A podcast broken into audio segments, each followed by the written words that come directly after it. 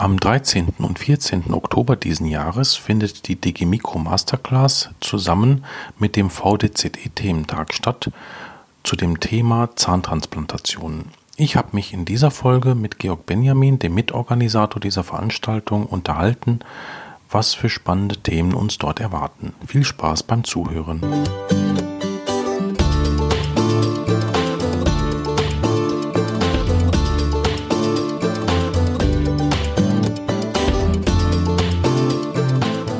Herzlich willkommen bei Interdental, dem Podcast, der für Ihre Praxiswissenschaft. Mein Name ist Thomas Lang und heute unterhalte ich mich mit Georg Benjamin über unsere geplante nächste DG Mikro Masterclass. Hallo, Hallo Thomas, ich freue mich schon wahnsinnig auf die nächste DG Mikro Masterclass, die am 13. und 14. Oktober dieses Jahr stattfindet in Rating. Denn wir haben ja lange uns schon darüber unterhalten, in mehreren Podcasts das angeteasert und jetzt ist es endlich soweit, mhm. dass man sich auch anmelden mhm. kann und ich würde mich so dafür ausleihen, dass man das nicht verpassen sollte. Ja, auf jeden Fall. Ich meine, dass du total begeistert bist, das kann ich gut nachvollziehen, weil du hast ja diese Gruppe schon einmal kennengelernt. Nämlich, das muss ja vor einem Jahr oder vor zwei gewesen sein, als es in Prag die Root Summit gab. Nee, das war tatsächlich die, der Tooth Transportation Kongress. War das, die Root Summits war eine Woche später. Ja, aber äh, das wollte ich gerade sagen. Das war eine Woche später und du hast dann, du warst einfach zwei Wochen aufeinander. Ja, genau. Oder? Aber ich war hab zwischendurch tatsächlich drei Tage damals noch in Bayreuth gearbeitet. Okay. Ja, aber hätte sich gelohnt, gleich da zu bleiben, muss man sagen. Ja, auf jeden Fall. Das kann ich mir gut vorstellen. Ja, und wenn du die quasi jetzt schon vermisst und dich schon freust, dass die dann nach Ratingen kommen, dann bin ich selber natürlich total gespannt. Also, du hast mir schon ein bisschen was erzählt, was die Jungs so drauf haben. Also, das Besondere ist ja, das ist ein ganzes Team aus Zahnärzten. Da ist ein Chirurg dabei, da ist ein Kieferorthopäde dabei, da ist ein Endodontologe dabei. Und die transplantieren gemeinsam als Team 500 ja. Zähne, meine ich. Also 450 sind sie, aber vielleicht haben sie die 500 dann schon erreicht, wenn sie bei uns sind. Denn, und der, du hast. Aber pro, pro, Jahr, pro Jahr. Pro Jahr. Nee, tatsächlich, ich meine, mhm. ich habe es jetzt zum ersten Mal in Rotterdam, das ist schon wieder vier Jahre her, äh, gesehen, oder viereinhalb sogar schon. Äh, da waren sie noch bei 310 mhm. im Jahr. Und das hat sich dann nochmal mhm. gesteigert. Und sie haben tatsächlich auch noch einen vierten Zahnarzt drin, der tatsächlich nur für die Restauration der Zähne zuständig ist und quasi die mit mhm. umformt. Und lustigerweise, viele denken ja bei dem Thema Zahntransplantation in Deutschland komischerweise sehr an Achter, die auf Sechserposition versetzt, verpflanzt werden und mhm. tun das immer so ab, als das braucht man gar nicht. Und tatsächlich würde ich so weit gehen, dass da so was, bisschen was dran ist. Denn eigentlich ist es ja so, wenn man einen Sechser hat, der irgendwie transplantiert werden muss, und dann nimmt man gerne einen mhm. wurzelunreifen Achter, da hat man ein relativ enges Zeitfenster und und ich würde fast sagen, unsere Endo ist eigentlich mittlerweile so gut, dass man diese Indikation mhm. gar nicht so wirklich braucht. Ja, das stimmt. Da gebe ich dir, da gebe ich dir schon recht. Wobei ich kann mich erinnern, also meine Zahntransplantationsprägung war durch äh, Philippi mhm. gewesen der äh, vor vielen, vielen Jahren mal das äh, auf der DGET-Tagung vorgestellt hat. Der hat, also so kam es damals in dem Vortrag rüber, dass das halt die günstige Alternative ist für die, die sich in der Schweiz keine Endorevision leisten mhm. können, weil die das dort einfach relativ günstig anbieten. Und das, das fand ich dann auch so ein bisschen, ja, also fand ich jedenfalls interessant, weil letztendlich ist ja diese chirurgische Prozedur auch nicht gerade wenig aufwendig. Also insbesondere, wenn man es ja wirklich so richtig austüftelt. Mhm. Ne? Nee, und ich sag mal, deshalb finde ich das Rotterdam-Team sehr spannend, weil da geht's ja auch zum Teil eher um Prämolaren, die sie transplantieren, einwurzelige Tripolaren. Und dann präsentieren die ja Fälle, mhm. wo mir wirklich auch, wo jeder Zahnarzt, der implantologisch restaurativ tätig ist, vor ein Dilemma steht, wenn man zum Beispiel einen Patienten hat, die von zwei auf zwei nach dem Unfall verloren hat und die einfach weg sind. Ja, ja. dann vielleicht noch ein Gummy-Smile ja. und man äh, betet dann eher seinen Keramiker an, dass er schöne rosa Keramik hinzaubern kann, damit es halbwegs ja. äh, ästhetisch erträglich ist. Und man muss da wirklich das Wort erträglich da benutzen, mhm. weil mhm. das, das macht keiner gerne und das sieht immer scheiße aus. Das ist ähm, also vor allem es ist ja so, dass es dann auch nicht langfristig gut mhm. funktioniert. Ja, das kommt auch dazu. Also, das ist so, ich habe ich hab jetzt vor einer Woche oder sowas einen, Podcast gehört vom Christian Henrizi. Okay. Der hatte dort äh, Hützler und Zur. Ja, den habe ich auch gehört, der war gut. Ähm, eingeladen. Der war richtig gut. Und vor allem fand ich halt äh, besonders gut, dass die eben herausgekehrt haben, wie biologisch, also wirklich nicht in Anführungszeichen, sondern mit Ausrufungszeichen, also wie biologisch eigene Zähne sind, egal ob Wurzelkanal behandelt oder nicht, weil ja eben das ganze parodontale Ligament und die Wurzelhaut bleibt ja intakt und das lebenslang, auch wenn der Zahnwurzelkanal behandelt ist.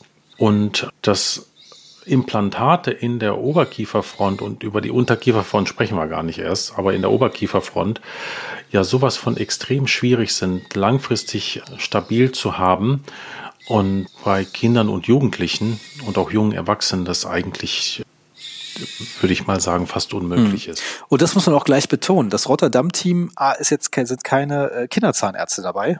Ja, die arbeiten mhm. primär, äh, die meisten Transplantationen kommen eher im Erwachsenenbereich dazu, wo das mhm. Wurzelwachstum schon abgeschlossen ist. Und das ist dann wirklich mhm. spannend, wie deren Abläufe sind. Das heißt, wenn die mit dem Kieferorthopäden die Planung machen, welche Zähne sollen, können wir nehmen, welche Prämolaren, dann werden die teilweise mhm. erst Wurzelkanal behandelt und dann transplantiert. Und das ist, das haben sie vorher, früher tatsächlich anders gemacht, dass sie dann zum Beispiel erst transplantiert mhm. haben und mhm. dann Wurzelkanal behandelt haben und hatten dann eher Probleme, mhm. dass ihre Misserfolgsrate teilweise etwas höher war. Also jetzt nicht viel, aber war unterschiedlich. Und seitdem sie erst die Wurzelkanalbehandlung machen, mhm. was ich jetzt vom, auch vom Workflow interessanter finde, mich sollte irgendwas schiefgehen bei einer Wurzelkanalbehandlung. Ja, es gibt, geht ja zum Glück nicht so viel schief bei so einwurstigen Zähnen. Ja, aber sollte man irgendwie doch irgendwie das Gefühl haben, hat man zu viel Sealer überpresst oder was abgebrochen, ne, dann könnte man theoretisch ja das noch korrigieren, extra oral. Das finde ich natürlich äh, spannend mhm. vom Workflow her. Das stimmt, aber dafür musst du dir erstmal sauber rauskriegen. Also ich habe da, ich habe da mega Respekt mhm. davor weil das in meinen Händen auch nicht immer funktioniert hat. Deshalb habe ich, da bin ich sehr ja. gespannt. Also was die dann für, äh, ohne dass wir da jetzt groß vorgreifen, was die dann für Techniken einer schonenden Extraktion zeigen, weil du möchtest ja auch die Wurzelhaut nicht besonders mhm. stark quetschen, um halt das Resorptionsrisiko danach nicht zu haben, weil jede Zelle, die du dann dort verletzt, ist ja dann potenziell eine Eintrittspforte für eine Resorption. Also das, deshalb habe ich diese Technik dem Patienten immer so beigebracht, also für die intentionelle Replantation, und da sprechen wir gar nicht für die Transplantation, also dass du quasi den Prämolaren zum Frontzahn machst, wo du ja dann auch noch das Problem hast, das passende Knochenbett zu gestalten. Ne? Aber da hatte ich dann dem Patienten eher aufgeklärt, also der Zahn muss gezogen werden und wenn wir Glück haben und er kommt heile raus und wir sehen, dass wir es beheben können, dann beheben wir das Problem und replantieren ihn wieder. Und ich kann mich, jetzt habe ich quasi wirklich das vor, vor Augen, wo du einen Kurzvortrag bei der DGET gehalten mhm. hast darüber, wo du einen, äh, da ist dir irgendwas Dickes abgebrochen. Das war Rosenbohrer. Das, nee, das war ein Rosenbohrer. Ah, ein, Ro ein Rosenbohrer ist dir abgebrochen, genau. Und du hast dann den, du hast dann am Ende den Zahn replantiert. Du hast das Ding ja, gezogen. Und dann konnte ich ihn umdrehen und rausklopfen, so man es mal gerne hätte. Nicht wirklich. Aber ich habe ich hab da echt in der ersten Reihe gesessen, weil ich war ja dann danach, danach dran. Nee, du warst immer davor dran, glaube ich. Aber es könnte auch sein, dass Michael Arnold okay. vor die, vor, und du danach dran warst. Nee, Michael Arnold war ja. für davor. Ich okay. war nach dir. Da okay, war ich definitiv gut. nach dir, weil ich weiß, da habe ich über die Sikat Endo mhm. gesprochen und über die virtuellen Planungen. Und ich war da so davor und habe mir so gedacht, was? ja, Ja, aber klar, du hast dann, die, die Leute haben dann natürlich auch gefragt, ja Mensch, aber da gibt, hättest du andere Möglichkeiten gegeben. Du hast dann natürlich gesagt, ja, die habe ich aber alle schon ausprobiert. Ja, nee, das tatsächlich. Und das haben die auch ja, gekauft. Ja, nee, klar. tatsächlich war das, äh, haben die mir das nicht abgekauft. Ich hatte ja danach noch ein paar äh, Gespräche mit spannenden Leuten, die mir dann ja. auch so eher helfen wollten, was ich ja. auch komplett okay finde. Ja. Aber es gibt halt so einen Punkt, da muss man dann irgendwann relativ klar sagen, okay, jetzt habe ich das lange probiert ja. und man hätte mhm. vielleicht, wenn man äh, Yoshi Terushi äh, nochmal genauer studiert hätte, seine Techniken, hätte es da sicher einen Weg gegeben.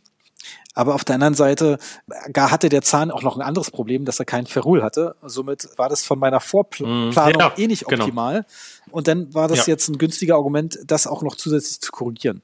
Ja, mm. aber um mm. gleich eins vorwegzunehmen, Mhm. Tatsächlich nimmt äh, der Dick Berneig äh, gar keine exotischen Instrumente dafür. Also ich brauche tatsächlich wirklich mhm. so Instrumente, die Filippi vorgeschlagen hat zur atraumischen Extraktion, gerade an diesem DGT-Vortrag in Hamburg. Zalex, mhm. Benex, damit ich diese Szene relativ vorhersagbar gut rausbekomme. Ja, tatsächlich äh, ist natürlich da das Benex-System, wo man was reinschraubt, das im Prinzip vorhersagbarste, wenn man so will, bei so einem einwurzligen Prämolaren. Wobei wir dann natürlich ignorieren, dass wir dann eine Schraube, eine aktive Schraube in Zahn rein. ja, das ist, ähm, das ist eben ja, gerade der Punkt. Aber, aber auf der anderen Seite mhm. ist ja das Gegenargument. Oft ist es ja so, dass die aktive mhm. Schraube dann irgendwie in einen Kompositaufbau äh, zum Großteil auch reingeschraubt wird, so dass dann dieses mhm. äh, Argument ja nicht so stimmt. Und wir haben ja noch ein Zangen-basiertes System. Und, und tatsächlich der mhm. Dick, der nimmt nur Zangen. Und der wollte mal mit U3D nochmal mhm. Zangen entwickeln, die wirklich nur am Schmelz ansetzen und nicht so, wie so mhm. typisch designt sind, dass die wirklich dann auch richtig tief ansetzen, ähm, Wurzeln, damit dieser äh, Defekt nicht äh, da ist, dass man das verletzt. Aber ähm, da ist er überraschend pragmatisch. Ja gut, aber er, er zieht ja dann nur intakte ja. Zähne, weißt du? Wir beide, Georg, wir haben ja nur total zerstörte Zähne. Ja, das ist tatsächlich ein Problem. Hm. Mhm. Die halt wirklich schon eine Vorgeschichte hatten, schon ein Entzündungsgeschehen hatten und so weiter. Also wenn du jetzt ein, wenn der Patient jung ist, der hat eine normale, gesunde Zahnkrone obendran, dann bohrst du da ja nicht irgendwie fürs äh, Benex noch ein Loch rein, um da eine Schraube mhm. reinzusetzen. Selbst wenn du danach eine Wurzelkanalbehandlung machen willst, sondern dann glaube ich schon, dass das mit der Zange sicherlich ganz praktikabel ist. Aber das, das werden wir ja dann wirklich, wirklich sehen. Ja, ich werde aber tatsächlich auch mein Zalex-System aus der Praxis einfach mitnehmen, um das auch dick zu zeigen. Denn ich habe Ihnen schon mal davon erzählt. Ja, ah, ja. Und äh, die Leute ja, können sich das immer nicht vorstellen, wenn man es denen erklärt. Die müssen das in der Hand haben und sagen, Mensch, das ist ja eine gute Idee. Okay. German okay. Engineering from the 90s. Und aber Benix ist ihm schon ja, bewusst, ne? Benix kennen alle, ja, kann man so grob sagen. Okay. Äh, aber das, dann mhm, ist dann immer mhm. das, kommt immer das Argument mit aktive Schraube, so dass das dann wieder rausfällt. Ja, und mhm. Zalex kennt bloß international keiner, weil mhm. das wahrscheinlich auch zur falschen Zeit damals erdacht wurde und er äh, in Deutschland geblieben ist und international nie so wirklich durchgekommen ist. Äh, und weil es aber auch mhm. nie, weil es ja auch so ein bisschen gedacht wurde für diese allgemeine Extraktion von Weisheitszähnen, von was auch immer und gar nicht mal für die intentionelle Replantation, sondern für die Extraktion allgemein. Und mhm. ich glaube, manche Sachen ist manchmal besser, wenn die so eine Nischenindikation haben, um dann weltweit bekannt zu werden, als wenn das die, der mhm. Anspruch hat, alles zu kennen. Und es gibt ja zum Beispiel die Physics Forceps, was ja auch eine Idee ist, die manchmal auch bei den intentionellen Replantationen erwähnt wird. Ja, lustigerweise, um es gleich vorwegzunehmen, die Physik Forceps, wenn man sich das Prinzip denn mal anguckt, wie die funktioniert, sollte man die ja nicht benutzen, weil die knacken dir die bukale äh, Lamelle garantiert weg. Und äh, das will man denn nicht. Aber um weil die so tief ja, ansetzen. Die setzen quasi an der bukalen Labelle an und über Hebelkräfte probieren sie es dann mhm. rauszuziehen. Und das äh, geht immer auf Kosten der bukalen Labelle. Und wenn man sich die YouTube-Videos mal ganz genau ansieht dazu, dann kann man davon ausgehen, dass die mhm. weg ist. Ja.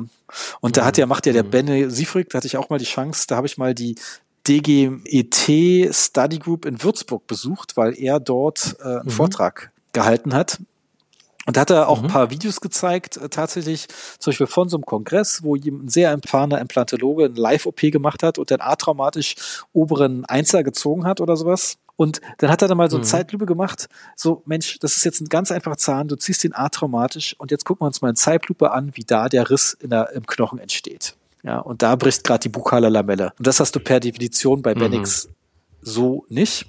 Mhm. Ja. Mhm. Aber dafür hast du natürlich andere, also man hat keinen Vorteil ohne Nachteile. Ja. Ja, ja. Und das Spannende ist ja auch bei den Zahntransplantationen der Prämolaren, ist ja auch, unter anderem, weil du es erwähnt hast, die Präparation vom Knochenbett ist ja teilweise wenn kein Knochen da ist, auch gar nicht nötig oder möglich, weil der Zahn selber mhm. ja osteoinduktiv ist bildet sich ja da automatisch Knochen drum. Und mhm. das ist ja Wahnsinn. Die schieben die ja, und das muss man wirklich gesehen haben, muss man zu sagen, transplantieren die Fälle so weit oben im Vestibulum, dass man das Gefühl hätte, die kommen, die Wurzel kommt gleich in der Nase raus und ziehen die dann kieferorthopädisch relativ früh, schon nach zwei, drei Wochen in die richtige Position. Dadurch haben sie den Vorteil, dass sowohl das Gewebe mitgeht, als auch der Knochen, mhm. was mhm. natürlich biologisch gesehen komplett ah. genial ist. Währenddessen, und das ist ja auch zum Beispiel der Monty Dugal, der ja mittlerweile in, ach, wo war es? Ich habe einen Podcast sogar mit ihm gemacht. In Kuwait ist oder irgendwie sowas in der Region ist er jetzt äh, der Dean der Zahnmedizinischen Fakultät und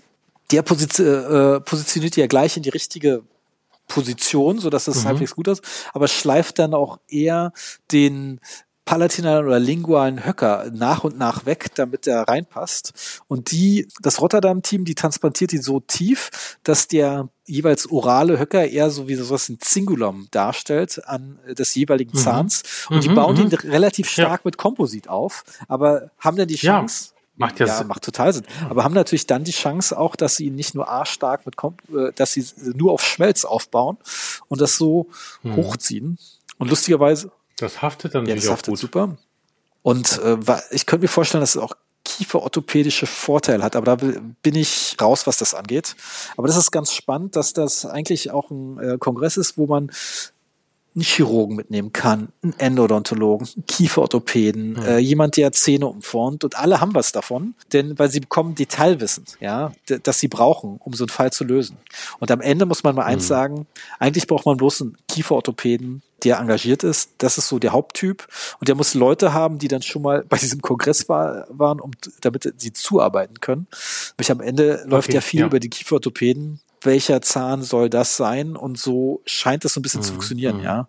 Und der Dick, der Chirurg, ist ja eher mhm. Parodontologe. Der sagt ja auch, du musst halt immer dafür sorgen, dass das Zahnfleischmäßig alles äh, perfekt abgedeckt ist, dass du gut nähst und was auch mhm. spannend ist natürlich mit der heutigen DVT-Technik, dass man das ja noch vorhersagbarer alles planen kann, indem mhm. der Zahn wirklich erst, wenn alles vorbereitet ist, im Patientenmund äh, extrahiert und replantiert werden muss. Das heißt, mhm. Die Vorbohrungen, die denn manchmal nötig sind, kannst du dann schon über einen mhm. Dummy äh, 3D gedruckten äh, Implantat machen, ja. den du sogar absichtlich zwei Prozent größer drücken lässt, damit ja. der du den wirklich, wenn der lose passt, hast du dann gar keine Klemmspannung, mhm. was ja auch so ein Problem ist. Der Manti mhm. Dügal hat mir mal mhm. gesagt, dass seine ersten Transplantationsfälle alles schiefgegangen sind, weil er hat das einfach zum Oral Surgery Department geschickt und die haben die transplantierten mhm. Zähne teilweise unter Vollnarkose in, ja, reingehämmert. Reingehämmert. Ja, reingehämmert, ja. ja. ja. klar, und dann war die Knochenhaut ja, hinüber. Deshalb sind die, die alles anklusiert. Mhm. Und im Prinzip, der Dick hat auch ein paar interessante Gedanken zum Thema Ankylose. Ja, denn es gibt ja mhm. manchmal das Problem, was wir ja in der Traumatologie haben, im Endobereich quasi. Was machen wir denn mit dem ankylosierten Frontzahn? Ja, bei einer jungen mhm. Patienten, Patientin äh, acht, neun Jahre, was macht man mit denen? Mhm. Das ist ja dann wie ein Implantat, das man reinsetzt und dann äh, da wächst ja gar nichts mehr. Ja, und, und die sagen, äh, sie entfernen so einen anklysierten Zahn dann direkt und transplantieren da was rein. Und, und mhm. dann auch gerade dieses Problem, kann man anklysierten Weil die Knocheninduktion dann wieder, wieder in die Gänge ja, kommt. Und äh, lustig ist ja Monty Dieber, mhm. der ist ja eher so, dass er ein Fan davon ist, den zu dekoronieren, den Zahn. Dann wächst die Schleimhaut mhm. drüber und dementsprechend wächst der ganze Knochen mit und er macht dann irgendwie eine Maryland-Brücke und transplantiert dann vielleicht später. Und die wagen sich dann eher an die sogenannten anklysierten Zähne ran und extrahieren die. Auch, und da ist, glaube ich, dann wieder Erfahrung eher im Spiel, weil sie sagen, es gibt nie eine richtig komplette 100% Ankylöse, es ist immer eine partielle, die man brechen kann. Und das ist natürlich ganz mhm. spannend. Mhm. Wahnsinn. Also, wenn du, wenn du mich fragst, das ist eigentlich der, der einzige Kongress in Deutschland, wo es wirklich um biologische Zahnheilkunde geht, hm. Georg, oder? Ja, das ist äh, tatsächlich, ähm, äh, lustigerweise, es gab auch schon mal einen schönen Vortrag zum Thema intentionelle Replantation von Professor Kastel aus Würzburg, meiner Alma Mater, wobei ich mhm. äh, bei seinem Vorgänger war wo auch gesagt, äh, das genannt hat, die biologische Alternative zum Implantat. Ja, und das ist ja quasi mhm. die biologischste Alternative zum Implantat. Und aber sowas ja. von. Und so ein bisschen ist ja das Prinzip dort, dass deren, das Rotterdam-Team hat die Philosophie, dass im Frontbereich, Frontzahnbereich keine äh, Implantate reingehören. Ja. ja. Ja, ja, das ist absolut. Also das, äh, der Andreas Filippi sagt ja, es gibt eigentlich keinen optimalen Zeitpunkt, wo man im Frontzahnbereich implantieren kann. Je später, desto mhm. besser. Und am besten. Ja, ich habe tatsächlich letztens auch in den sozialen Medien, es war bestimmt die Dentalfamilie auf Facebook, auch was gesehen, dass jemand extra das so einen schwierigen Zahn erhalten kann bis ins äh, 21. Lebensjahr. Und dann konnte er den Patienten endlich implantieren, wo ich dachte so, oh mein Gott, das ist mm. kein endlich, das ist der Anfang von einer neuen Geschichte. Also da würde ich eher sehr zurückzahlend sein. Ja, heutzutage dokumentieren ja wirklich dann junge Zahnärzte ihre ihre Erfolge dann im Social Media einen Tag nach Einsetzen der Krone. Ja, ich meine, der, der fünf Minuten Recall. Ich meine, man muss sagen, ja. ich könnte, nehme jetzt mal die jungen Zahnärzte im Schutz, indem ich sage, wenn du jung bist, kannst du entweder dokumentieren und darauf warten auf die B-Calls oder du postest gleich mhm. was und hast dann gleich auch was geschaffen, wovon du dann auch in dem des Teils lernen kannst. Dementsprechend, ja klar, manchmal äh, im gewissen Ach so, wenn du die Schelte erntest, dass du quasi, warum hast du den Zahn gezogen, so nach Ja, dem ja, Motto? ich meine, das bringt dich ja auch irgendwo weiter. Das könnte dazu führen, dass du vielleicht nicht mehr so viel ja. dokumentierst. Aber könnte auch sein, dass du was draus lernst. Mhm. Ich bin ja, gehöre eher zu der Zahnarztgeneration, die quasi viel auch an Austausch mitgenommen haben über so, soziale Medien, über äh, das mhm. ähm, Veröffentlichen von Fällen bei äh, Facebook und Instagram. Und ähm, mhm. manchmal sieht man dann auch selber irgendwann, wenn man sich die alten Fälle anguckt, den Prozess dahinter. Und das bringt dich ja schon mhm. weiter. Und das ist zum Beispiel etwas auch, was neu ist im Vergleich zu, äh, wir haben vor im Vorgespräch gesagt, dass wir früher hätten wir für einen Podcast uns irgendwie in Zug steigen müssen, um das in einem professionellen ja. Studio aufzunehmen. Ja, ich meine, ja. früher konntest du ja, hast du denn Fotos gemacht, hast die entwickelt, äh, hast dann gesehen, ob du den Fall überhaupt nehmen kannst. Das ist ja auch so ein Problem. Du, wenn du so ein eine Fallsequenz hast, äh, das habe ich ja immer selber, wenn ich einen neuen Vortrag vorbereite, dann muss ich erstmal meine ganzen Fälle so ein bisschen screenen und dann würde ich hier natürlich immer mhm. auch aktuelle drin haben und dann stelle ich fest, den kannst du nicht zeigen, den kannst du nicht zeigen, den kannst du nicht zeigen. Die sind alle nicht passend genug oder gut genug dafür. Dabei wäre es natürlich auch manchmal spannend, mhm. auch einfach nur einen ganzen Tag zu zeigen und sagen, wie normal der eigentlich ist und niemand damit äh, zu schocken, indem das, äh, wie soll ich sagen, alles so ein bisschen eher die geleckteren Fälle sind. Das muss man ja auch immer dazu sagen. Ja, das mhm. Success mhm. Bias hast du mir ja quasi beigebracht. Ja.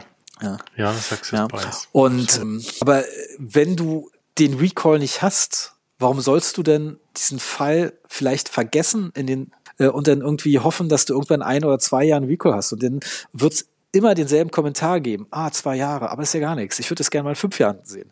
Ja, aber wenn der mhm. Zahnarzt noch mhm. nicht mal fünf Jahre im Beruf ist, wie soll er dann fünf Jahres Recall? Ja, genau. ja, und das ist ja immer so. Ja, ja. Und ich meine, am Ende erinnere ich mich bloß an deine Kompositstudie. Da wird es bestimmt auch jemand sehen. Ah, ich wette, ich würde das mal in 30 Jahren sehen. Das ist bestimmt interessant. Mhm, mh. ja, ich wollte das als von der Kompositstudie wollte ich so eine Collage dann als als Kunstdruck machen, weil das wirklich irgendwie toll ist, wenn du halt über die 29 Jahre die Fotos hast von ein und derselben mhm. Füllung. Quasi, das ist dann auf so einem, also drei mal drei, also neun, neun mhm. Recalls und alle so einen etwas anderen Gelbton, weil das halt mit dem Weißabgleich, weil natürlich das immer eine andere Kamera mhm. war über die, über die Zeit, ne? Das war halt nie die gleiche Kamera, immer ein etwas anderer Weißabgleich und so. Und dadurch hat das irgendwie so ein, Sieht so ein bisschen aus wie so ein Warhol, weißt du? Lustigerweise mir letztens. Der hat ja auch diese, ich glaube, so Marilyn Monroe hat er so gehabt, wo der, wo viermal die Marilyn Monroe als Gesicht war, der Andy Warhol, ja. weißt du? Nee, ist eine tolle Idee. Aber ich habe lustigerweise letztens festgestellt, dass ich ja tatsächlich, ich glaube, seit 2015 mit der gleichen Kamera fotografiere, mit dem gleichen Objektiv. Ja. Okay, ja. Und mit dem gleichen Blitz tatsächlich. Da hat sich nicht so viel getan. Mhm. War auch damals ein bisschen so Glücksgriff, dass ich dann gleich mich so lange damit beschäftigt habe, dass ich, bis ich wirklich das, auch das optimale Preis-Leistungs-Set rausgesucht mhm. habe. Und jetzt geht ja der große Trend äh, bei den Spiegelreflexklammern zu spiegellosen. Äh, und ich denke mir so mal so, nee, ich glaube, ich hole mir nochmal genau die gleiche Kamera als Ersatz. Ja, der Trend geht ja aktuell sogar zu den Smartphones. Ja, obwohl. Das ist ja mittlerweile, mittlerweile ja fast, fast brauchbar. Ja, aber das Problem, was ein Smartphone hat, wenn man jetzt mal ein bisschen die Geschichte geht, ich habe ja so Nokia-Background, ich habe mal als Nokia-Promoter gearbeitet. Mhm. Es gab ja auch mal mhm, äh, mhm. Handys mit einem Blitz, richtig. Also einen echten mhm. Blitz. Die ja, weiß ja, ich, weiß die konnten gute mhm. Fotos machen, also auf Schnappschussniveau. Ja. Und das ist das große Problem. Die Smartphones haben alle keinen Blitz. Und äh, ja, aber da gibt's diese Ringlichter. Ja, die Ringlichter sind, du kannst auch ein Ringlicht an eine normale Kamera machen und das Bild wird kacke aussehen. Hm. Ja, es ist relativ hm. leblos. Es ist, äh, du siehst auch die ganze Zeit die Ringlichter auf den Frontszenen in jedem Flüssigkeitstropfen. Hm. Siehst du immer diesen kreisrunden Ring und das, ja, ja, das macht war. dein Foto hässlicher. Nur mit einem Blitz bekommst du ein schönes, hm. klares Foto hin, ja, ja.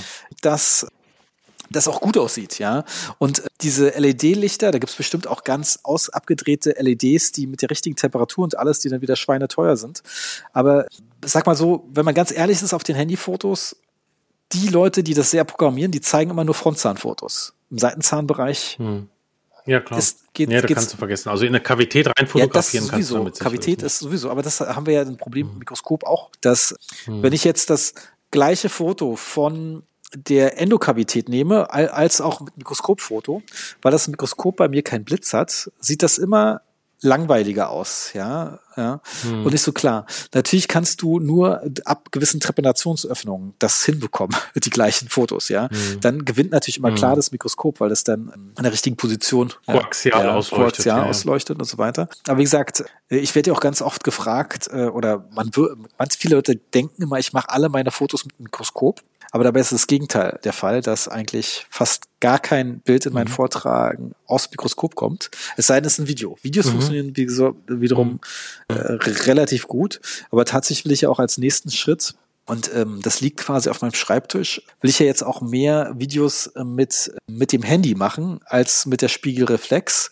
äh, oder mit der äh, mhm. spiegellosen Kamera, ist ja eine Sony-Kamera, weil der Javier aus Madrid meinte, der hat das zum Beispiel am seinem Extaro dran, dass weil der mhm. Sensor von dem Smartphone kleinerer und cleverer ist, dass die Videos viel, viel weniger verrauscht sind.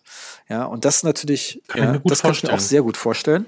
Hast du denn so einen Adapter? Ich habe so einen Adapter auf meinem Schreibtisch und warst du noch nicht? Ja, nee, tatsächlich gibt's ja immer so einen so einen Moment, da hast du den, dann willst du ihn sofort benutzen, dann stellst du fest, innerhalb des Mikroskopsarms sind bestimmte HDMI-Kabel verlegt, was ja kommt richtig. Dann brauchte ich aber dann plötzlich, weil die Sony hat irgendwie einen Mini- oder Micro-HDMI-Anschluss. Ja, das ist also natürlich das mhm. passende Kabel dazu drin. Und ich wollte jetzt nicht das ganze Kabel austauschen, weil das relativ viel Aufwand ist, mhm. mhm. sondern brauchte da einfach einen Adapter von dem iPhone-Ausgang, der natives HDMI ist, auf denn dieses mhm. Micro-HDMI. Da brauchte ich einen einfachen Adapter. Und mhm. dann ja. braucht es erstmal. Dann hatte ich erst den falschen, dann kam der nächste. Ja, Jetzt müsste ich als nächsten Schritt mhm. erstmal gucken, wo habe ich den überhaupt hingelegt. Mhm. Ja, aber theoretisch könnte man das am iPhone ist, könnte man noch paar interessante Sa Sachen über Apple TV machen, aber da bin ich jetzt nicht so tief drin. Aber da könnte man wahrscheinlich mhm. das noch mal ein bisschen leichter auf verschiedene Monitore äh, streamen. Da mhm. könnte man fast im Wartezimmer bei mir einen Monitor einbauen, äh, wo die Leute, die Hospitanten, denn das alles. Äh, ah, die Hospitanten. Ich dachte, der nächste Patient. Nee, für die nächsten Patient ist das nix. Also ich habe ja, ich weiß nicht, habe ich das schon ja. erzählt, dass ich ja jetzt das Bild, äh, ein Bild an die Decke in meinen Behandlungsraum projiziere über einen äh, Projektor. Das ja. hast du mir erzählt, Und genau. ähm, mhm. da läuft immer, laufen immer entspannende YouTube-Videos von, da gibt es irgendwelche 4K-Sachen, Flug über Sizilien oder die mhm, Malediven mhm, und sowas. Aber äh, mhm. theoretisch kann auch jeder Patient seiner Behandlung zusehen. Ja, ich muss ja bloß mhm. die quasi auf den Knopf drücken und die Eingangssource verstellen. Und tatsächlich bisher mhm. wollten nur Zahnärzte oder Ärzte das sehen, alle anderen nicht. Ja. Okay. Da, ja. Ja. Ich habe das früher bei fast jedem Patienten gemacht und auch angeboten. Ich hatte sogar eine Videobrille. Mhm. Das wollten klar Ärzte und Zahnärzte sowieso, aber die Patienten war doch eine, eine große Mehrzahl an Patienten, die das dann sehen wollten. Und ähm, aber viele haben dann doch die Augen mhm. zugemacht dabei. Also das ist dann irgendwie so. Jetzt, jetzt habe ich die Möglichkeit, weil wir durch die neuen Mikroskope ist halt der, die hängen ja sehr viel höher. Das heißt, da habe ich nicht mehr das, die Möglichkeit, das an dem Holm des Mikroskops festzumachen. Aber nach dem Umzug haben wir halt eine größere Deckenhöhe. Mhm. Und dann wäre das wieder möglich. Bin ich so ein bisschen am überlegen, ob ich das nochmal mache oder nicht. Aber ich glaube. Nee, wahrscheinlich ja nicht. Ist äh, bei mir jetzt auch eine Spielerei, so ein bisschen, weil ich fand das ganz witzig und außerdem ist ja trotzdem, hast du ja so viele kleine Aufgaben manchmal zu tun, dass dann manchmal nerven nicht bestimmte Punkte einfach nur so sehr. Und bei mir haben ganz viele Patienten gesagt, die haben, ich habe eine ganz hässliche Lampe mit Neonröhren drin. Ja, und mhm. die muss ich endlich mal auf eine Leiterstellung, die abbauen und komplett entstauben. Und den Patienten ist es mhm. immer aufgefallen, dass die nicht so sauber ist. Ja, ja klar. Die ja, und seitdem der Beamer da läuft, hat, haben sie ein anderes Bild, wo sie hingucken. okay. Ja, also ja, einfach ja. ein 5-Euro-Problem mit einem 1000, äh, mit einer 1000 Euro Lösung. ja, genau, genau. Das ist auch gut. Ja, äh, kommen wir nochmal zurück zu unserem Kongress. Also das geht los am 13. Oktober. Und das geht traditionell ja los mit einem Mittagessen. Das finde ich immer sehr gut übrigens. Das hat sich wirklich so richtig bewährt. Das heißt, äh, es sind ja doch viele Zahnärzte, die aus der, aus der Region kommen und die haben dann vielleicht vormittags noch behandelt. Und dann ist ab 12.30 Uhr ist halt gemeinsames Eintreffen und Mittagessen ist ein richtiges Get-Together, bevor es überhaupt losgegangen ist, wo dann auch die Referenten schon da sind und so. Und dann haben wir eineinhalb Stunden und dann geht's um 14 Uhr los. Und der erste Tag ist dann auch mit einem Get-Together abends. Diejenigen, die da Lust haben mitzukommen, sollten sich auf jeden Fall dann vorher anmelden. Das haben wir sonst nämlich immer bei, bei den Veranstaltungen so gemacht, dass wir das erst abgefragt haben während der Veranstaltung und dann, und dann das Restaurant gebucht haben. Aber diesmal wird das ja doch eher ein bisschen größer sein, der Rahmen. Und deshalb gibt es da die Möglichkeit, dass man das direkt bei der Anmeldung auch macht. Dann ist es am Samstag so, dass es von 9 bis 16 Uhr geht. Ja, und für alle, die aus irgendeinem Grund im Urlaub sind oder was auch immer, wir machen das ja Ganze mit dem VDZE, mit Jürgen Wollner als äh, Präsidenten der VDZE. Und er hat auch Erfahrung, das live zu streamen. Er hat da die richtigen ja. äh, Leute dafür das ist tatsächlich auch eine Option für alle, die nicht direkt vor Ort sein mhm. können. Äh, da gibt es mhm. ja viele Gründe. Mhm finde ich auch sehr gut, dass wir das anbieten konnten. Das war ist manchmal gar nicht so einfach, mit Referenten zu verhandeln. Wir mussten tatsächlich ja. auch klar betonen, dass das nur gestreamt wird, nicht aufgezeichnet wird, weil die das auch nicht, die Patienten äh, haben teilweise der Veröffentlichung der Bilder nur im Rahmen einer Fortbildung zugestanden, nicht, dass es dann, die sich dann selber mhm. sehen können, was auch vollkommen okay ist. Ja, aber ich freue mich auch aufs Get Together. Ja. Wir haben da eine schöne kleine Location in der Nähe, sehr uriges Lokal. Ähm, ja, und ich sag mal, dadurch, dass es ja am Ende äh, wird es ja kein äh, Kongress sein, wo 300 Leute sind und man dann relativ anonym äh, da sitzt. Das mhm. wird eine äh, schöne, gemütliche Runde sein, wo man auch mal wirklich die Chance hat, äh, sich auch mit, äh, also ich werde mich jetzt nicht mit jedem unterhalten können, wird utopisch sein, aber dass man da auch äh, im DG Mikro und VDZE äh, Spirit quasi sehr familiär unterwegs sein kann. Ja, wobei man halt sagen muss, wir haben hier einen Frühbucherrabatt eingerichtet und auch einen Mitgliederrabatt, also die DG Mikro-Mitglieder, die sich bis zum 31.07. anmelden.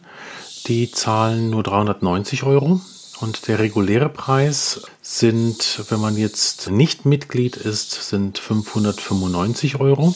Aber diejenigen, die quasi jetzt Mitglieder sind, sind ja viele Mitglieder, die hier auch zuhören, es ist wirklich sehr ratsam, wenn man da Interesse hat an der Veranstaltung, sich jetzt relativ zügig anzumelden. Nicht nur wegen dem Frühbucherrabatt, sondern auch, weil wir davon ausgehen, dass die Veranstaltung ausgebucht sein wird. Obwohl es halt kein Workshop ist, haben wir halt äh, maximal 60 Teilnehmer, die wir dort reinlassen können, einfach aufgrund der Raumgröße. Das ist dann also bei dem spannenden Thema kann ich mir das gut vorstellen, vor allem weil ja auch zwei Gesellschaften also der VDZE und eben die DG Mikro, dann jetzt im, im, ersten, im ersten Durchlauf ja das erstmal nur bei den Mitgliedern beworben haben und es jetzt nach draußen geht. Also diejenigen, die dort ähm, Lust haben, nicht nur wegen des Rabatts, sondern auch, weil ich gehe eher davon aus, dass es dann ziemlich dicht sein wird. In Präsenz, aber on demand geht natürlich mhm. immer. Das ist, ähm, das ist natürlich auch nutzbar. Das ist, für mich ist es klar, ich meine, okay, ich bin jetzt sehr vorgeblendet, äh, das absolute Highlight, weil ähm, mhm. tatsächlich ist es ja sonst immer auch so gewesen, dass ich sie nie zwei Tage exklusiv erlebt hat. Also wird es da auch äh, sehr spannende Sachen für mich äh, geben können. Und wie gesagt, man muss betonen, das heißt zwar irgendwie Zahntransplantation, aber dadurch, dass es nicht einer zeigt, der so paar Fälle zeigt, da kann also quasi jeder was mitnehmen. Und wenn man nur mitnimmt, was mhm. überhaupt aktuell möglich ist, ja, ja, mhm. äh, denn das kommt ja auch noch dazu. Denn dieses Thema Zahntransplantation ist ja, wenn da jemand vielleicht zehn Fälle gemacht hat, äh, kann er darüber einen Vortrag machen und mhm. so ein bisschen philosophieren, aber es ist ja keine richtige Erfahrung. Ja, und wenn die wirklich mit hunderten äh, äh Fällen da arbeiten, das ja. ist nochmal ja. eine ganz andere Herangehensweise. Und das Krasse ist ja, die sind ja auch alle in irgendeiner öffentlichen zugänglichen Datenbank. Ja, ist ja nicht so, dass die da mhm. sich da hinstellen und sagen, ja, das kann man theoretisch nachlesen. Mhm. Das ist schon wirklich äh, was Außergewöhnliches, weil da, über dieses Thema hört man relativ wenig. Also in Deutschland ist das ja wirklich Niemandsland. Mhm muss man ja wirklich sagen, was das anbelangt. Und dann halt gleich geballt die vier Referenten da zu haben. Und ich meine, mit den 400 Fällen im Jahr, Georg, das ist ja so viel, wie du Wurzelkanalbehandlung machst in einem Jahr. Ja, ähm, ja, ich meine, selbst auf so einem typischen MKG-Stammtisch, wenn sich da einer rühmt, der setzt 1000 Implantate im Jahr, dann, wenn man ganz ja. ehrlich ist und die mal äh, durchrechnet, wird er nicht auf 1000 kommen. Das ist ja das Lustige. Ja. Der hm. expandiert vielleicht 1000 im Jahr, weil es jetzt keiner. das ist gut, okay, ja. Der musste jetzt einfach sein. Ja, das war ein Seitenhieb. Ähm, ja. Nee, und das ist, das finde ich eigentlich spannend. Ja, einfach weil äh, da gibt's ja viele Fragen, wo dann der Kieferorthopäde dann sagt, so nach dem Motto, Mensch, wann kann ich da eigentlich ranarbeiten? Wann kann ich loslegen? Wie viel Kraft? Mit was? Und du hast einfach jemanden, der dir das antwortet, weil er es seit Jahren macht. Mhm. Und tatsächlich ist die ja, Idealvorstellung von dem Rotterdam-Team, dass man auch immer, wenn die Buchungen auch selber, haben ja selber Workshops, die das dann auch nochmal noch ein bisschen individueller durchgehen. Individueller im Sinne, dass mhm. die sagen, wir nehmen nur Teilnehmer an, wo die in Teams kommen, also Kieferorthopäde, Endotyp, Restotyp, PA-Typ. Ähm, und nur die dürfen mhm. dann diesen Workshop als Team buchen mit anderen Teams, mhm. sodass dann der Kieferorthopäde dann auch eine separate Session nur mit den Kieferorthopäden hat. Mich denn, äh, mich interessieren ja bestimmte Sachen einfach gar nicht, muss man ja ganz klar sagen. Und das ist natürlich auch interessant, wenn man dann wirklich Detailinformationen haben will. Mhm. Und dementsprechend ist es auch für den einfach interessierten Chiro jungen Chirurgen oder älteren Chirurgen, der da was machen will in dem Bereich. Ja. Mhm. Und äh, deshalb macht es auch schon Sinn, als Team anzureichen. Zum Beispiel auf der letzten Tooth Transportation Kongress habe ich auch ein paar Leute, einen Kieferorthopäden aus Deutschland äh, getroffen, der diesmal wieder da war, diesmal aber mit seinem Chirurgen aus dem Ort oder so. Ja, sehr gut. Ja, ja sehr gut. und dass man das quasi als kleinen Kickoff nennt. Aber ich würde ja fast auch mhm. sagen, mhm. ich meine, äh, die wenigsten in Deutschland arbeiten ja, wenn sie endodontisch versiert sind, wirklich, so wie du, wirklich super exklusiv auf Endo. Ja, das sind ja ganz wenig Praxen, mhm. so dass ähm, mhm. fast sagen kann, wenn jemand wirklich vernünftige Endos macht und auch mit Komposit umgehen kann, braucht man eigentlich den restaurativen mhm. Typen nicht extra. Weil das kann der äh, denn beides übernehmen.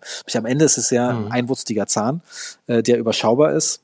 Und irgendjemand in dem Team wird ein DVT haben dann äh, das ja eh präoperativ gemacht hat und dann ist es ja äh, jede, mhm. wie soll ich sagen, beim vernünftigen DVT wird ja jede Zufallssache dann von vornherein fast ausgeschlossen und dann wird das ja. sehr prognostizierbar, ja.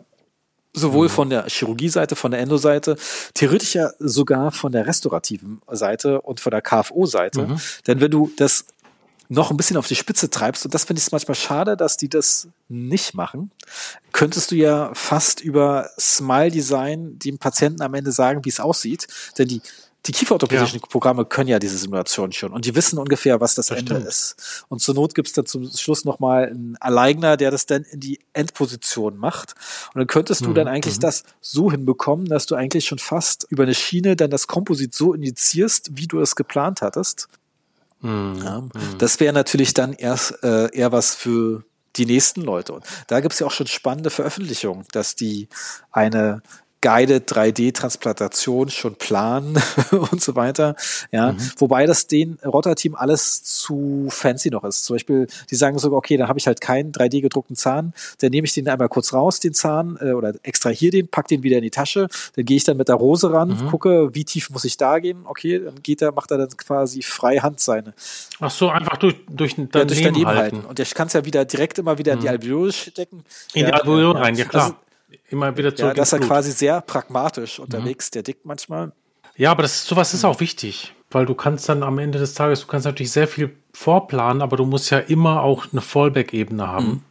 Das ist ja total wichtig, dass du quasi nicht ins Stocken kommst. Und das zeigt ja auch, wie, wie erfahren du dann bist als Behandler, dass du dann halt, wenn das eine, wenn der eine Plan nicht funktioniert, dass du dann trotzdem nach ja. dem anderen Plan weiter Und deshalb sage ich eigentlich jetzt ketzerisch, äh, man braucht keinen Chirurgen, man braucht einen Parodontologen dafür. Mhm, ja, ja. Verstehe. Ja, also ich habe ich hab schon äh, sowohl einen Kieferorthopäden, mit dem ich ähm, viel zusammenarbeite, als auch zwei Chirurgen, mit denen ich viel zusammenarbeite. Ne, eigentlich dreien. Dreien habe ich schon davon erzählt, habe die schon eingeladen. Also das. Da fällt mir ein, ich lade gleich mal den Flyer runter und schicke den auch noch ein paar Leute. Ja, ja. wirklich, ja, ja. Also deshalb glaube ich. Ich meine, das Ding ist, ich, äh, lustigerweise jetzt, äh, da ich ja selber im Organisationsteam bin, will man ja manch, hat man ja manchmal das Gefühl, dass man jetzt jemanden das verkaufen will, diesen Kongress. Ja, aber dabei ist es ja gar nicht so. Das ist ja einfach eine einmalige Chance, so wie dein das ist eine einmalige wie Chance. das ganze Ding mit Heike Steffen ist eine einmalige Chance, mit bestimmte Amerikaner zu mhm. sehen, weil du hast diese Chance Absolut. einfach dann sehr lange nicht mehr. Aber ich bin so traurig, dass ich nicht nach Greifswald kann. Also das hätte ich so gerne mitgemacht. Aber ich bin ja da, habe ich dir gerade schon in der Pre-Show erzählt. Ich bin da in, im Urlaub, sonst wären wir, hätten wir uns eine gute Zeit in Greifswald mhm. gemacht. Aber wir planen ja, mhm. Georg, die eventuell auch vielleicht noch mit einzuladen Ja. im Rahmen der DG Mikro. Ich meine, das Gute ist ja, wenn ich da hingehe und mir das vorher schon angucke, dann können wir uns überlegen, ob wir das nehmen. Oder ähm, wir haben ja tatsächlich paar Alternativen für 2024. Äh, ja, ich habe dir mhm. erzählt von dem äh, verrückten Japaner, der äh, unter Mikroskop 3D gedruckte Füllung direkt äh, macht. Ja, ja, was ist sehr spannend ja, und das passt, ja, ist ein sehr schönes Dego-Mikro-Thema. Dann haben wir auch, du hast ja auch mhm. schon Kofferdamm mhm. erwähnt, haben wir auch noch jemanden aus Peru, den wir schon mal überlegt hatten einzuladen, der also der Japaner, muss man sagen, der druckt die Füllungen in den Zahn hinein, auf den Zahn. Ja, im Prinzip, das, er nimmt das Mikroskoplicht genau. ja, ja, ohne genau. Filter und trägt das Flow ja, so direkt auf, ohne Matrize das und alles. Ähm, und härtet das natürlich äh, zwischendurch dann auch wieder mit einem wirklichen LED. Mhm. Aber dadurch, dass es schon äh, unter seiner Xenon-Lampe, muss man dazu, ich habe ihn direkt gefragt, direkt mhm. anhärtet, mhm. so dass es nicht mehr so sehr zerfließt. Mhm. Ja, lustigerweise hat äh, habe ich ihn geschrieben, ja, ich habe aber eine LED-Lampe, bei mir funktioniert das irgendwie nicht. Ich habe das mal so ein bisschen äh, inspiriert davon, so ein bisschen zu probieren und war jetzt nicht so zufrieden. Das sah nicht so aus wie bei ihm, was natürlich auch eine gewisse Lernkurve ist mhm. und äh, da muss ja, ja bestimmt. Dann äh, und die Japaner sind auch relativ klein, das heißt, der wird halt die Linse sehr am Zahn haben. Ja. ja, aber wie gesagt, äh, interessant ist ja, dass das, äh, ich meine, was man ja auch, was jeder, der schon mal im Xenon-Mikroskop gearbeitet hat, der weiß, Komposit darunter wird wirklich schneller hart, wenn man da nicht den Filter hat. Ja, du kannst auch den Filter ja. rausbauen also die Xenon-Lampen haben ja dann auch noch einen, einen Filter drin, der eben das Ultraviolette nochmal abhält, damit es nicht zu warm wird darunter. Den kann man auch rausbauen. Dann hast du wirklich, dann kannst du gut hm. damit polymerisieren. Vielleicht hat er das auch gemacht. Ja, jedenfalls hat er in einem Kommentar erwähnt, ähm, ähm, dass er auch ein LED-Mikroskop hat und damit er hat mich auch gesagt, äh, er macht das dann auf halbe Stärke, weil mit Xenomikroskop arbeitet man eigentlich nie mit voller Stärke. Also ich habe in bei zwei Jahren Bayreuth mhm. das nie auf 100 Prozent hochgedreht. Erstens, weil es wahnsinnig laut mhm. wird und zweitens, weil man dann Angst haben muss, wenn man dann mit Komposit arbeitet, dass der Filter schmilzt, der Orange. Ja, mhm. das haben wir auch schon ein paar. Bei welchem Mikroskop schmilzt ja, beim Pro Ergo, wenn man anscheinend das voll aufdreht und dann den Orangefilter reinmacht, kann es sein, dass der irgendwie schmilzt. Muss dann wieder die Intensität runterdrehen. Nein. Nein, das sind ja Glasfilter von Schott, die da drin sind. Ja, vielleicht hatten die da irgendwelche billigen Kopien aus China drin. Okay. Ich weiß es nicht. Ich meine, es ist ja ein bisschen Hören sagen und wenn jemand sagt, äh, bei ihm ist der Filter geschmolzen, was willst du dagegen sagen? Ja. Mm, ja. Vielleicht ist es dann am Ende das Gehäuse vom Filter gewesen und nicht mal der Glasfilter. Das kann schon eher sein, aber das ist eigentlich auch, auch nicht wirklich logisch. Also ich würde mich jetzt wundern, weil ich weiß ja ziemlich genau, wie die Dinger von innen aufgebaut sind. Ich kehre mal in mich, ja. wer das war, und dann stellen wir den zur Rede. Mhm.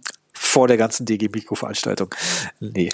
Zu, zumal das auch noch dikroitische Filter sind, die da drin sind von Schott. Das sind ja keine Farbfilter, sondern dikroitische. Das ist zu detailliert wieder. Bei dem Farbfilter ist es so, dass alles Licht, was nicht durchkommt, also alle Wellenlängen, mhm dann in Hitze umgewandelt okay. wird. Also der wird dann wirklich heiß. Die dikroitischen Filter, die reflektieren alles wie ein Spiegel rückwärts. Das heißt wieder zurück in die, die Ursprungsleitung, die ja auch viel ab kann, weil da kommt die ganze Energie her. Das heißt, die, wenn du die im Licht so wendest, dann spiegeln die so. Das sind die dikroitischen. Und die lassen sich halt extrem genau auf die, auf die Frequenz einstellen, die sie durchlassen. Und deshalb kannst du unter diesen dikroitischen Filtern, auch wenn du das Xenon volle Kanne aufdrehst, kannst du das Komposit darunter lagern. Okay. Also du kannst dann auf 20.000 Lux hochdrehen. Und äh, wenn du halt einen schwarzen Umhang um das Mikroskop machst, dann ist das nach 24 Stunden immer noch genauso weich wie vorher obwohl du halt volle Lotte draufbrätst, weil der Dikroid lässt wirklich null Energie durch. Der ist wie ein Spiegel. Spannend. Für alle anderen Wellenlängen. Und deshalb kannst du dort auch, und so haben wir ja dann unsere, unsere Truelight-Filter dann designt, als wir das, als wir die Forschungsarbeit dazu hatten. Du kannst halt die, das Maß der Wellenlängen aufdampfen. Das sind ja mehrere Aufdampfungsprozesse auf die Gläser, sodass du halt für jede einzelne Wellenlänge so und so viel Durchlässigkeit da rein designs. Das geht nur mit Dichrui. Okay. Das kannst du nicht mit Farbfiltern machen. Aber jedenfalls gibt es Ideen schon für 2024. Da bin ich mal gespannt. Hängt ja so ein bisschen auf Verfügbarkeiten ab und am Ende mhm. auch, was man an Transportkosten hat. ja, beim Rotterdam-Team ist es ja, die können ja im Prinzip im Auto um rumfahren. Das ist um die Ecke. Das mhm. äh, ist natürlich auch ähm, äh, sehr, sehr praktisch, weil wenn man natürlich äh, so ein Interkontinentalflug nach Corona kostet deutlich mehr als vor Corona. Ja. Also ich packe jedenfalls den Link äh, für die Anmeldung in die Shownotes auch. Ja, Georg. auf jeden Fall. Ähm, dann ist das für die Leute relativ einfach, sich da, sich da anzumelden. Und ja, in dem Zusammenhang sollten wir vielleicht auch nochmal erwähnen, du hast ja auch einen Podcast, ja. der heißt Saure Zähne. Ja. Du willst da ja auch, glaube ich, demnächst noch ein bisschen was machen. Ja, dazu, ne? äh, in, dein, in deiner Show. Ich werde dich einfach einladen, äh, dass wir auch da doch so, drüber reden. Und äh, Ziel ist ja auch, dass man ein paar von den Rotterdam-Leuten einlädt. Bloß ist es gar nicht so einfach, Vielleicht. immer mit den Termin zu finden. Mhm. Das ist immer der limitierende Faktor. Mhm. Aber das dienstags haben die in der Regel meine Teamsitzung. Da muss ich sie noch mal überreden, dass wir dann aufnehmen. Ja, also wenn du mich interviewst zu dem, zu dem Thema, dann erzähle ich dir meine großen Misserfolge. Und äh, wegen dieser großen Misserfolge bin ich nämlich total heiß auf den Kongress.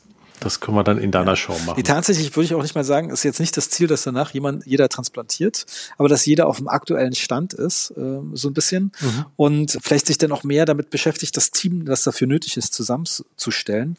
Und das ist ja dann schon mhm. Erfolg. Und ich meine, am Ende, jetzt rein aus Endo-Sicht, könnte ich ja sagen, ist mir doch egal, was kommt. Wenn da jemand sagt, er will den Vierer, Fünfer jetzt transplantieren, ich mache bloß die Endo und dann ist mein Job äh, fertig. Mhm. mhm. Okay, also das ist jetzt der kleinste Teil ja. von dem Ganzen, kann man fast sagen. Mhm. Ja, das ist spannend wahr. wird eher, wenn der Endotyp darüber erzählt, wie er Misserfolge nach Transplantation von wurzelunreifen Zähnen managt. Ja, da geht es um ja. regenerative Endodontie. Ähm, ist auch sehr pragmatisch. Er hätte auch gedacht, dass er dann auch eher gleich einsteigt und sagt, ich gehe in den Bereich rein und mache dann wirklich so Margarine-mäßig, macht dann halt eher ein MTA-Plug und, mhm, und mhm. macht dann gleich eine klare Sache, aber dass er da regenerativ äh, noch rangeht. Mhm, mhm. ja, da haben die einen ganz eigenen Ansatz. Das hast du mir schon mal erklärt und das, das verraten wir vielleicht jetzt nicht in dem Podcast, dann sollen die Leute dann vorbei. Ja, tatsächlich. Ich meine, okay, es gibt ja keine Geheimnisse in dem Bereich. ja, und die haben ihr Rezept, das sie verfolgen, was jetzt auch äh, am Ende irgendwo publiziert ist. ja, aber für die eher so ja, nischig ist. ist. Ja, Genau. Aber ja, manchmal will man das einfach das vor Ort wahr. live erleben. Ja, und die, die nicht live mhm. dabei sind, können, können es ja streamen, was mhm. ja dann alles rausnimmt. Ich gehe fast davon aus, dass wir so ausgebucht sind, dass dann wir genauso viele Leute äh, haben, die streamen mindestens, weil das ausgebucht ist. Mhm. Ja. Könnte ja. ich mir auch fast vorstellen. Das ist, äh, da müssen wir dann vielleicht sogar mal überlegen, ob wir dann nicht doch sogar Fragen über den Stream, müssen wir mal mhm. gucken dann nicht sogar noch ein Forum haben, dass die Leute halt voten können und dann kann man am Ende noch, noch Fragen aus dem aus dem Ja, nee, die werden bekommen dann einen Bonus, dass äh, bevor es dann ins ins Restaurant geht, gibt's da noch mal eine extra Session für die. so, so. frag am virtuellen Kamin den Parodontologen, den Endodontologen, so. die sowas ja. wäre eigentlich witzig. Ja. ja, vielleicht überlegen wir uns noch. Ja, ja. schön. Ja. ja, in diesem Sinne, ich, ich würde sagen, bis auf ein nahes Bald, ja. Georg, wenn wir dann noch eine zweite, noch eine zweite Folge aufnehmen wollen in deiner Show, Saure Zähne. Diejenigen, die quasi den, die Podcasts gut finden, die sollen ruhig das an andere Kollegen weiterempfehlen. Das ist quasi eine Sache, die doch eher weil man ja so in seiner eigenen Online-Bubble mhm. ist. Ne? Das heißt, man konsumiert ja die Sachen, die, die man online so zur Verfügung hat. Aber da freuen sich doch andere auch, seien es Kommilitonen, wenn es jetzt jüngere Kollegen sind oder eben die Kollegen, mit denen man dann im Netzwerk mhm. zusammenarbeitet. Und genau diese DG Mikrotagung ist ja eben eine, ein interdisziplinärer Kongress, wo man dann eben sein Überweisernetzwerk einfach auch mitbringen sollte. Ich habe das, wie gesagt, schon gesagt, drei Chirurgen und einen Kieferorthopäden, die schon mit im Boot sind. Ja, und das ist ja das Schlimme. Wenn jeder von uns alleine, der äh, DG Mikro oder VDZE Mitglieder, nur einen mitbringt. ja, der, der Jürgen Wollner hat dann schon nämlich Weißperlen bekommen, weil er halt gesagt hat, ja Mensch, alleine vom Vorstand wollen schon so viele ja. kommen. Bei uns sieht es ja auch gar nicht so anders ja. aus. Ja. Aber ich meine, wir haben ja noch die Lichtburg in Essen. ja, aber nicht, nicht am 13. und am 14. Ja, weiß, Oktober. Das ist Freitag, Samstag. Ja, ja. Ja, aber ich muss mich tatsächlich da auch langsam mal auf ein Datum festlegen. Das ist eben das Problem mit der Lichtburg. Die sind halt wirklich nicht am Freitag, Samstag verfügbar. Die kann ich da nicht buchen. Aber ich habe jetzt als Alternative noch eine entweite Kirche. Mhm die auch echt eine super coole Location ist, wo ich jetzt eine Veranstaltung ähm, besucht habe, die, wo wirklich so 400, 500 Leute da gewesen sind. Jetzt für unsere 100. Mhm. Folge. Ne, das, was ich im nächsten Das, was ich nie gefeiert habe bei meinem Kanal. Ja, Mensch. Ja, aber dann musst du dir für die 150. was vornehmen. Ist das denn vielleicht sogar so, dass wir das synchronisieren können, dass wenn meine 100. kommt, dann deine 150. kommt? Ich da dafür, müsstest du dich aber ganz schön ranhalten, oder? Äh, habe ich wieder, ich bin ja bei 110 oder 15 oder so. Weißt du, es ist, äh, da, zwar gibt es seit 2016, ja. aber sieht man mal, dass ich da nicht äh, die äh, Schlagzahl, mhm. die du vorgibst, alle zwei Wochen am Sonntag was rauszugeben, schaffe ich mhm. äh, zurzeit aktuell leider nicht. Aber äh, äh, tatsächlich ist ja die Idee, dass ich auch vielleicht anfange, so mehrere kleine Kurzfolgen als Solos zu machen, die mhm. sich dann mehr so ein bisschen um die Praxis an sich drehen, weil äh, das mhm. so kleine Detailsachen sind, wo ich sage, so Mensch, das ist doch eigentlich ähm, interessant. Ja. ja. Gerade wenn du dich neu niedergelassen hast, dann fallen dir diese kleinen Details, die du gerne vorher gewusst mhm. hättest, ne? die du jetzt hast. Ja, besonders der Witz ist auch, mittlerweile kann ich ja nach bald einem Jahr sagen, was würde ich denn, was hat sich denn jetzt so ein bisschen bewährt, was würde ich angemacht, was hat Kopfschmerzen bereitet? Ja, das ist eigentlich viel interessanter, als wenn man das äh, frisch macht, wie der junge Zahnarzt mhm. seinen 5-Minuten-Recall präsentiert. Mhm, mh. Natürlich ist man trotzdem in einer oder anderen Seite, hat man ja einen gewissen Lock-in-Effekt. Ich meine, ich äh, äh, ist jetzt nicht so, äh, dass ich jetzt sage, die Einheit würde ich jetzt sofort rausschmeißen und mir eine andere holen. Das passiert ja auch nicht. Man äh, mhm. A, gewöhnt sich extrem an den Workflow. Also das ist schon Wahnsinn. Äh, ich hatte ja große Angst, äh, also nicht große Angst, aber schon Befürchtung, dass ich mit dem Peitschen vielleicht nicht klar komme nach jahrelangen klassischen Einheit, wenn man so will. Und tatsächlich paar Sachen im Workflow sind aufgefallen, die ich jetzt noch mal ein bisschen äh, optimieren würde. Lass uns mal dazu auch noch mal was hm. aufnehmen, weil mich würde ja interessieren, weil du ja das System auch so übernommen hast mit dem mit dem opetischen hm. und auch mit diesen Standalone-Einheiten. Ist das jetzt schon ein Jahr, dass du die Ja, okay, im August hast? ist es ein Jahr, aber das ist schon, in drei Monaten ist es ja, schon wieder ein Jahr. Ähm, deshalb ja, ja. Äh, die Zeit. Ja, das wäre wirklich interessant. Das wäre wirklich wir interessant. Wir müssen auch eh mal ähm, unser, über Projekt auf der DGT sprechen wo wir das vielleicht sogar noch mal so ein bisschen professionalisieren eventuell. Ja. In, in ja, da könnte es ja einen mhm. Workshop geben, wo wir zusammen dann auch noch mal live darüber sprechen. Ja, ja den wird es, also den Workshop wird es auf jeden Fall geben. Und ich kann dir verraten, dass wir dabei sind, auch ein SAF-Symposium zu machen auf der Tagung in München. Aha, aha. Ich meine, okay, ja. das äh, wird ja sehr spannend. Nee, der. Mhm. Das ist jetzt gerade in der ja. Mache. Das wird dann am Samstag. Ja, ich bin jetzt nicht darauf vorbereitet, weil ich habe den Namen gerade nicht bereit, aber den Alon, ja genau, da war ich ja auch überrascht, dass er arbeitet ja nicht zu 100 Prozent für äh, SRF, wenn man so will, sondern auch die Hälfte seiner Zeit verbringt er im GC-Universum und ist dann mhm, quasi mhm. mit GC, mhm. Logo, Branding und alles statt er vor mir. Mensch, Georg und hin und her. Ja, und ich ja, so, ja. ich dachte, ja, ja. Kennst du doch. Ich wusste gar nicht, dass wir äh, mit denselben Leuten zusammenarbeiten ja. in ja. Japan. Ja. Ja. Witzig. Und so. Ja, also das, äh, das wird in München schon Feuerwerk ja. werden. Das wird schon gut. Und du hast bestimmt auch einen Kurzvortrag, den du ein, eingereicht hast, ähm, oder? Für München. Gibt es dafür eine Deadline? Ja, bis nächste Woche. Oh, nee, dann habe ich keinen. Warte mal, ich guck mal. Aber mal. die DGT hat ja die Tradition, dass ja, die gerne die Deadlines verlängern. Nee, das ist schon so, verlängert. Ist verlängerte Deadline. Ähm, das war ursprünglich war das der fünfte. Ich glaube, es geht jetzt bis zum 15. Okay. Mai oder 16. Tatsächlich Mai. haben sie mich beim letzten Mal ein bisschen geärgert bei der Einreichung, dass ihnen da irgendwas nicht gepasst hat, was ich geschrieben habe. Und das sollte mhm. ich korrigieren. Ich wusste nicht so recht, was sie meinen, ja, weil mhm. das Gleiche hat der Quintessenz in Odyssey gereicht für eine Veröffentlichung. ja. ja, gut, ja. Ja, dieses. Ähm ja, ich muss mal sagen, das ist echt so ein bisschen schade, dass das so ein hat so einen wissenschaftlichen Hauch diese Fallpräsentation, aber eigentlich will ich ja bloß einen Fall zeigen und jetzt nichts Wissenschaftliches da groß machen. Ja, wenn jemand was davon lernen will, soll er davon lernen. Wenn nicht, was nicht. Ja, ich. Hm. Ja gut. Also ich glaube, das ist schon. Ich finde das schon gut, dass es halt einfach einen Track gibt, der einen akademischen Charakter hat Ich meine, das sind ja auch viele Doktoranden, die dort einfach ihre Arbeiten präsentieren sollen und deshalb hat das natürlich auch eben genau diese Anmutung, dass man das halt im Viertelstundentakt macht und dann halt genau diese fünf Minuten Diskussion. Das ist ja bei den großen internationalen Kongressen ja auch ganz ähm, ähnlich und es ist ja ein gewisses Peer Review. Mhm. Der Abstract vor, vorneweg und ähm, da wollen die schon eine gewisse Systematik mhm. haben. Ja, ich meine, auf der anderen, okay, aber das verstehe ich ja auch. Aber dann ist am Ende das Podium doch zu klein dafür. ja, ich meine. Nein, das war aber, also das war in Köln, war das doch echt groß. Ich fand das, das war das spannendere, das war das spannendere Ja, das spannende Podium. Podium ist es, aber meine letzten Jahre, da habe ich gefühlt, da besteht die Hälfte aus den Vortragenden und den zufällig zu passenden konservierenden Abteilungen dazu, die vor Ort sind. Ja. Das war früher so, das, da gebe ich dir total recht, aber das war in Köln, war das auf einmal komplett okay. anders. Das war, also es war brechend voll und es war wirklich, also extrem spannend und vor allem, dass es im Viertelstundentakt dann geht, dann wird halt nicht so um den heißen Brei rumgeredet. Ne? Deshalb ähm, fand ich das wirklich. Ähm, du, du weißt ja, wie man das macht, wenn man wenig Zeit hat. Man reicht einfach das, was man letztes Mal einreicht hat, nochmal ein. Ach, Mann. Das abgelehnt wurde. Nein, um Gottes Willen. Nein. Ach so, das was abgelehnt wurde, wurde das abgelehnt? Ja, es wurde abgelehnt. Ja gut, dann kannst du das natürlich ja, dann, machen. Dann geht's ja nochmal durch die Peer Review ja durch und diesmal habe ich vielleicht jemand anders.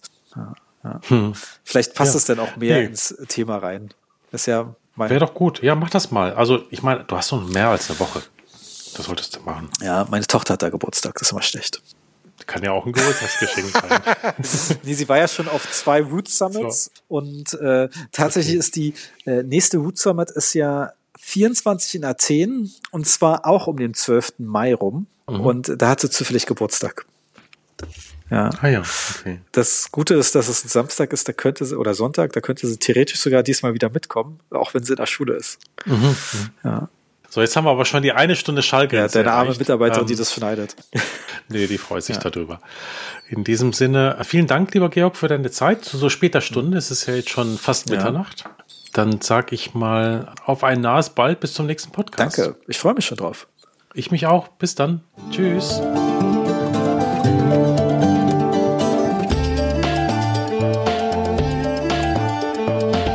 Das war eine weitere Folge von Intradental.